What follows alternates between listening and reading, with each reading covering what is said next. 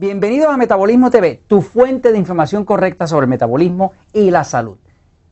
Proteína animal, proteína vegetal. ¿Cuál es mejor?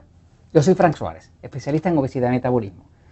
Tenemos una persona preguntándonos en Metabolismo TV, y es una pregunta que nos han hecho anteriormente por email, pero esta vez por Metabolismo TV, y vale la pena que la contestemos para beneficio de otras personas que ven Metabolismo TV. La pregunta es que ¿qué proteína es más recomendable? Si es la proteína vegetal, de origen vegetal, de las plantas, o la proteína de origen animal, que incluye la carne, el huevo y demás, que viene de origen animal. Bueno, para contestar esa pregunta, este, voy a empezar por decirles que realmente la proteína más completa que existe desde el punto de vista de aminoácidos es la proteína animal. Pero eso no quiere decir que no sirva la vegetal. Vamos a verlo en la pizarra un momentito, fíjense. Todas las proteínas, las proteínas. Proteínas estamos hablando de carne, queso, huevo. Estos son proteínas.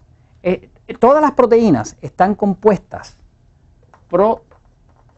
proteínas. Por cierto, la palabra proteínas que viene del griego proteo, que quiere decir primero y de primera importancia. Cuando hablamos de proteínas, estamos hablando de algo como de lo más importante dentro de la alimentación de una persona. ¿no? Es de las cosas que mueve el metabolismo la proteína. Las proteínas todas están compuestas de aminoácidos.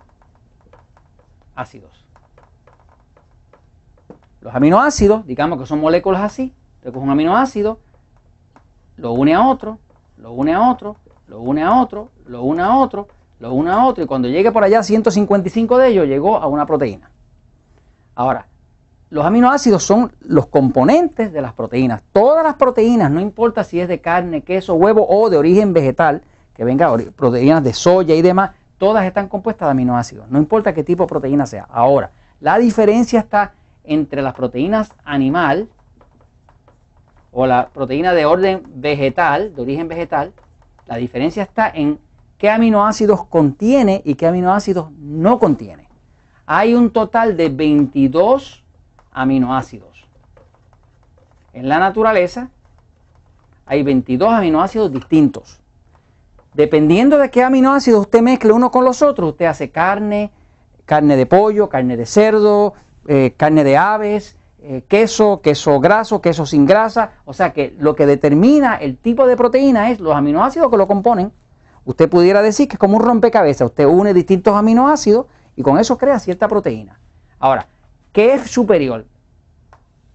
¿La proteína animal o la proteína vegetal? Bueno, pues todos los estudios demuestran que las proteínas más compatibles con el cuerpo humano son las proteínas que vienen del reino animal.